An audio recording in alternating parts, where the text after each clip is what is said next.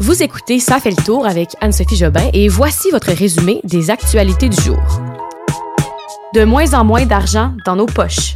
Le Québec n'était définitivement pas prêt à la pandémie et le couvre-feu a nuit à la CAQ.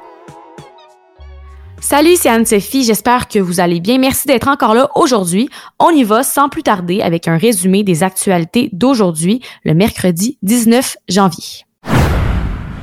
Combien de fois en 2021 vous avez regardé votre facture d'épicerie et vous avez réalisé que pour à peine une pinte de lait, des céréales, un peu de fruits, mais disons du poulet, la facture montait à un prix insensé.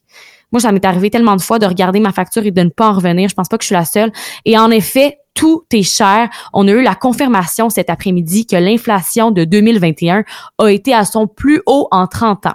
Le coût de la vie a fait un bond comme on ne l'a jamais vu. L'indice des prix de la à la consommation a grimpé de 4,8 et euh, c'est surtout les prix des produits d'épicerie qui ont grimpé de 5,7% d'une année à l'autre. On parle des fruits, des fruits frais et des produits de boulangerie qui nous ont coûté très cher en 2021. Et ça, c'est en raison des conditions météo, des conditions météorologiques. On se rappelle de la sécheresse qui a frappé au cours de l'été. Ça, ça a réduit le rendement des cultures de blé et aussi pour les fruits. Là, ça n'a pas été super bon pour le, pour le prix. Il y a le gaz aussi, hein, l'essence qui a été très cher cette année. Les euh, automobilistes canadiens ont dû débourser 31,2 de plus en moyenne en 2021. C'est énorme, là, les, le prix à la pompe ne cesse d'augmenter. Et la mauvaise nouvelle dans tout ça, c'est que l'inflation pourrait encore augmenter dans les mois à venir. Le problème aussi, c'est que les augmentations de salaire grimpent pas aussi vite que l'inflation. D'ailleurs, là-dessus, euh, le premier ministre Justin Trudeau tenait un point de presse aujourd'hui et il a parlé au sujet de l'inflation. Il dit ne pas avoir l'intention d'adopter de nouvelles politiques spécifiques pour tenter de calmer le tout, puisque c'est un phénomène mondial lié surtout à la pandémie de la COVID-19. La commissaire à la santé et au bien-être du Québec, Joanne Castonguay, sortait aujourd'hui son rapport final, un rapport sur la gestion de la première vague de la COVID-19. On le sait, là, un des gros problèmes de cette vague-là, la première au Québec, ça a été les morts dans les CHSLD et dans les résidences pour personnes âgées. En tout, il y a 4386 aînés qui étaient décédés dans ces milieux de vie-là. Et euh, c'est en grosse partie parce que Québec n'était pas prêt à affronter la pandémie. On n'avait pas de plan précis. C'est pourquoi Madame Castonguay travaillait sur un rapport qui propose des solutions pour que ce genre de situation-là ne se reproduise jamais, parce qu'on considère qu'on aura sûrement à faire face à d'autres pandémies dans le futur. Alors, en gros, c'est un guide de solutions à mettre en place. Je vous résume les points les plus importants. Premièrement, elle recommande de mettre en place un plan de gestion de crise qui serait monté par des experts. Aussi, à plus long terme, là, on parle, euh, elle propose aussi de développer plus de transparence, en fait, ce qui a trait aux décisions que le gouvernement prend, des décisions qui concernent la santé des gens. On parle aussi de laisser euh, le ministère de la Santé se concentrer sur euh, la gouvernance et de laisser les dirigeants pour leur part diriger ce qui se passe dans les établissements, gérer les opérations.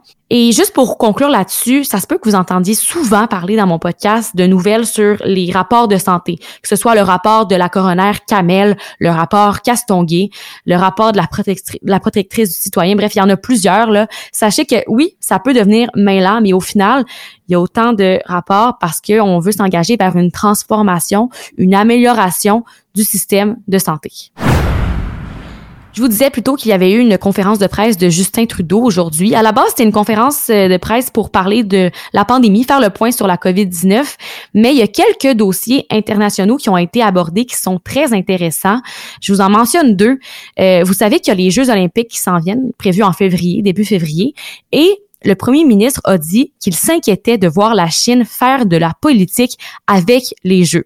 Il fait référence en fait à des événements rapportés par plusieurs médias du monde, dont Radio-Canada, comme quoi la Chine utiliserait des tests extrêmement sensibles qui permettraient de détecter des infections à la COVID-19 qui se sont produites il y a plusieurs semaines. Donc, disons, moi, j'ai eu la COVID il y a deux semaines. Je ne l'ai plus, je ne suis plus contagieuse, mais ce test-là me dirait probablement que je suis encore positive. La Chine imposerait aussi des quarantaines strictes à ceux et celles qui présentent ce résultat-là positif, super sensible à leur arrivée. Et le problème, c'est que tous ceux qui se rendent aux Jeux olympiques doivent déjà passer cinq tests négatifs avant de partir. Donc, nos athlètes canadiens vont déjà en avoir passé cinq avant d'arriver là-bas. Alors, on s'entend que c'est que c'est déjà fiable, mais euh, ce ne serait pas assez pour les autorités chinoises. Alors, en gros, Justin Trudeau s'inquiète un peu pour les athlètes, surtout qu'il n'y aura pas de représentants du gouvernement canadien aux Jeux cette année en raison du euh, boycottage diplomatique des Jeux par le Canada. Et normalement, ils sont là pour bien veiller sur nos athlètes. Aussi, l'autre point important de la conférence de presse de Justin Trudeau, c'est euh, lorsqu'il a pris la parole sur le conflit. Le conflit qui inquiète de plus en plus à l'international entre la Russie et l'Ukraine. En fait, il y a des tensions croissantes là à la frontière entre les deux pays, un conflit qui part de très loin que j'ai pas le temps de vous expliquer en 10 minutes. Ce serait peut-être un projet dans le futur pour le podcast que je pourrais vous expliquer dans un autre épisode. Mais euh, donc Trudeau, il, il, craint le conflit entre la, Russie et l'Ukraine parce que la Russie a stationné environ 100 000 soldats le long de sa frontière entre les deux pays. Monsieur Trudeau n'a pas dit qu'il avait l'intention d'envoyer des armes là en Ukraine, mais euh, qu'il avait développé des plans de contingence. Je veux vous parler d'un sondage de la firme Léger commandé par le Journal de Montréal qui a été euh, publié ce matin en fait. On a demandé aux Québécois quelle serait leur intention de vote si des élections provinciales avaient lieu aujourd'hui. Si on me demandait de résumer ce sondage-là en une phrase, je vous dirais que le couvre-feu a fait mal au gouvernement de François Legault. En fait, la CAQ a perdu un peu en popularité. C'est le taux le plus faible qu'ils ont obtenu depuis la pandémie, mais reste qu'ils sont quand même bien à l'avance des autres partis. Je vous donne les chiffres. Donc, 42 des participants, 42% des participants euh, voteraient pour Legault la CAQ, 20% pour le Parti libéral du Québec avec Dominique Anglade, 14% pour Gabriel Nadeau-Dubois de Québec solidaire et 11% une égalité entre Éric Duhem du Parti conservateur du Québec et Paul Saint-Pierre Plamondon du Parti québécois. Alors, ce qu'on comprend de ces chiffres, c'est que l'opposition est vraiment fragmentée en quatre partis. Hein. On a presque la moitié des intentions qui vont pour le go.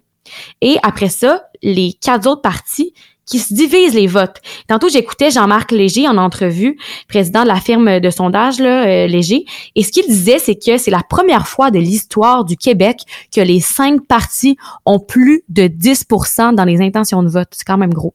Et pour revenir à la CAQ, ils ont perdu donc environ 4% des intentions de vote par rapport au dernier sondage. Et du côté d'Éric Duhem, du Parti conservateur du Québec, lui, il a gagné. Il était à 8% au dernier sondage et là, il est à 11 Selon le sondage, cette hausse pour du M pourrait s'expliquer par le couvre-feu ou les mesures sanitaires qui sont assez strictes au Québec en ce moment. Il y a quand même 84% des électeurs qui disaient être en accord avec la levée du couvre-feu.